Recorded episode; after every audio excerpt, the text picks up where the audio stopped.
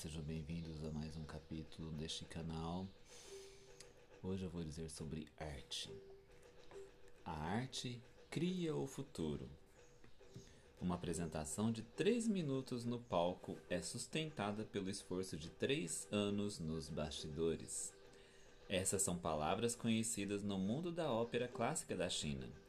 No verão do ano passado, em 2006, a Associação de Concertos Mignon convidou o experiente grupo da Companhia Nacional de Ópera de Pequim da China. A entusiástica apresentação que exalta o espírito de Zhuge Liang, herói da história dos Três Reinos, foi realizada em todo o Japão e impressionou o público. A arte não é um artigo de luxo e nem de decoração para uma elite endinheirada, mas um tesouro aberto para todas as pessoas independentemente do gênero, música, pintura, poesia, dança. O intercâmbio, com a cristalização do ar do espírito de luta do artista, faz com que se redescubra o potencial e o valor do ser humano, ou seja, a dignidade da vida. Em especial, esse aspecto é imprescindível para o crescimento das crianças com harmonia no coração e boa formação como um ser humano pleno. A arte é um grandioso nutriente para o espírito humano. Vivemos em uma época sombria, com um turbilhão de problemas como bullying e trágicos e brutais crimes. Por isso mesmo, é desejável proporcionar radiantemente a força para viver e a alegria de viver aos jovens por meio do contato com a verdadeira arte.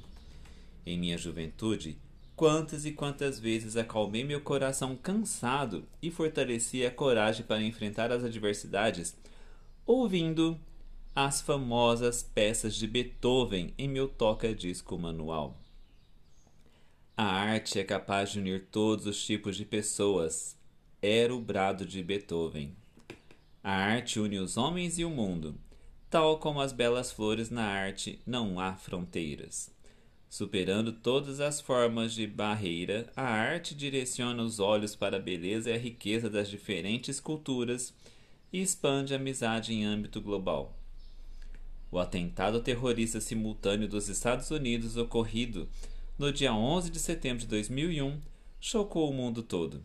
Naquela ocasião, o Museu de Arte Fuji de Tóquio estava fortemente envolvido nos preparativos de abertura da exposição 500 anos da beleza da mulher que seria no mês seguinte, a começar pela famosa Mulher Desconhecida, da Galeria de Trechakov da Rússia, conhecida como a Mona Lisa da Rússia. A exposição reuniria de uma só vez obras representativas de 54 museus de artes do mundo. Porém, como consequência dos atentados terroristas, surgiram vozes de que haveria risco em transportar as obras de arte por avião.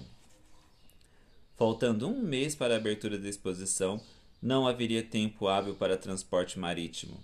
O que dissipou essa preocupação foi a solidariedade dos administradores dos museus de cada país que acreditavam na força da arte. O diretor Parenzan do Museu de Mobília Imperial da Áustria afirmou enfaticamente: É imperdoável abandonar nossa esperança. Haveria outra alternativa que não seja por meio de um intercâmbio artístico? A exposição foi realizada conforme previsto e demonstrou com frescor a força e a profundidade do poder da arte, que não se curva diante de qualquer tipo de violência selvagem.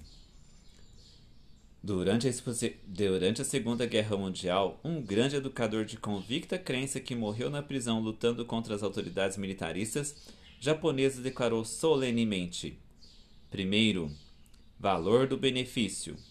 Busca pelo benefício no sentido amplo. Segundo, valor do bem. Busca pela justiça contra a injustiça. Terceiro, valor do belo. Busca pela arte e cultura. A arte cria a pessoa, a sociedade e o futuro. Nunca, se, nunca me esqueço das palavras de Menuhin, o violinista do século, Pessoas que fazem a limpeza das ruas durante o dia tocam instrumentos em um quarteto à noite. Esse é o mundo que almejamos.